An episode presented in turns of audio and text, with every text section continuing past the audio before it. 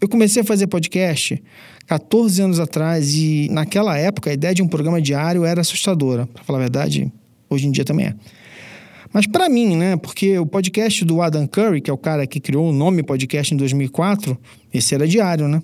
Só que era uma logística complexa, na nossa cabeça pelo menos. Que a gente marcava a hora, conversava, depois editava cortando as pausas e fazendo emendas e era virtualmente impensável mesmo pra gente. Aí é o seguinte, né? Os maiores podcasts dos últimos anos eram basicamente semanais. Diz American Life, Planet Money, Startup, Serial, Radiolab, Nerdcast, Braincast, Mamilos, Boa Noite Internet e o Zing, que eu digo que é semanal quando sai toda semana. No momento eu tô fazendo uma nova leva de episódios pro Zing e tá levando mais tempo do que eu esperava, por uma série de motivos que vão fazer sentido mais tarde. Enquanto isso, foi amadurecendo a vontade de fazer um programa diário. Não para sempre, mas por algumas semanas. E já que é diário, então que seja curto, né? São reflexões mais breves mesmo, são confissões, provocações e no fim das contas, cada episódio é uma nota pessoal. Tá aí o nome. Nota pessoal.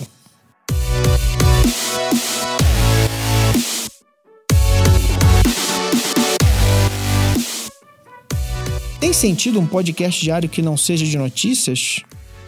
Porque me parece óbvio que um programinha de notícia diária é até gostoso de ouvir e tudo mais. Mas programas diários de notícias não são de notícia, né? É, é claro que eles precisaram achar a sua linguagem. Mas não são aquele jornal, telejornal, rádio jornal classicão, com os assuntos quentes e tal. Para fazer sentido, eles buscaram uma forma de escolher um assunto e tentar discuti-lo bem, de alguma maneira interessante, narrativa, ou em formato de uma prosa, no sentido de conversa mesmo. Um podcast diário, mesmo que fosse mais longo, ficaria velho se quisesse ser sobre notícias. Os programas da Folha, do Globo, do New York Times, do Estadão, que saem de manhã bem cedinho já estariam velhos no final da tarde e muitos deles estão de qualquer maneira. E aí, no final do dia, aqui no Brasil, o Nexo tem um podcast chamado Durma-se com essa, que resume os assuntos do dia. E eu acho que é uma boa forma de dormir estressado. Brincadeira, o Durma com essa é bem bom. Ouve lá, gente. As notícias, da forma como a gente consome elas hoje, são minuto a minuto e estão quebradas em mil pedaços, em tweets, em nota de Instagram, em compartilhamento no WhatsApp. Nunca conversamos tanto sobre notícias, inclusive as falsas. Então, por que não fazer um podcast sobre notas pessoais, impressões sobre o que está acontecendo no mundo, leituras, confissões, ideias, perguntas e respostas? Pode ser nossa viagem juntos por um fluxo de pensamento, gente. E em alguns casos eu vou tocar em assuntos que depois vão render episódios mais longos e detalhados, porque a ideia eventualmente vai pedir mais. Além disso, o Zing, nas suas múltiplas encarnações, é um ponto de encontro de conversa sobre cultura, cultura popular. É sobre o que a gente quer dizer e discutir com a nossa produção cultural, os códigos escondidos nessas obras. Aliás, não vai confundir os códigos da cultura com secretos, conspiração. Não quero falar de teoria conspiratória, eu quero falar das intenções e ideias que motivam a nossa cultura.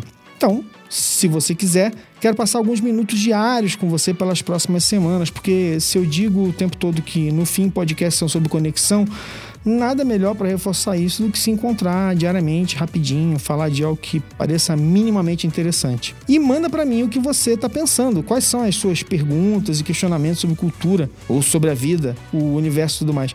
Você me encontra no Twitter, né, que é Alexandre Maron, no Facebook, no Instagram é fácil, faz a busca Alexandre Maron e pode mandar uma mensagem. E é muito mole, gente. Eu quero que você também as suas notas pessoais.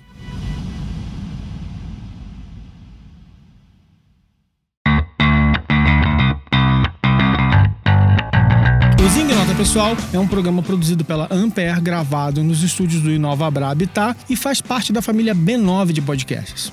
O programa foi produzido, escrito e apresentado por Alexandre Maron.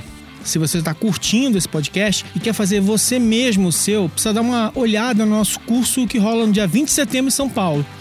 Vai ser um dia inteiro sobre como produzir podcast.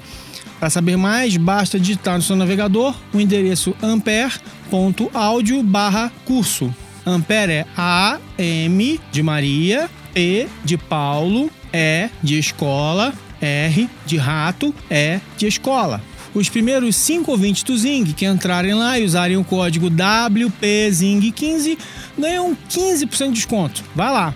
Um beijo, um abraço e até amanhã.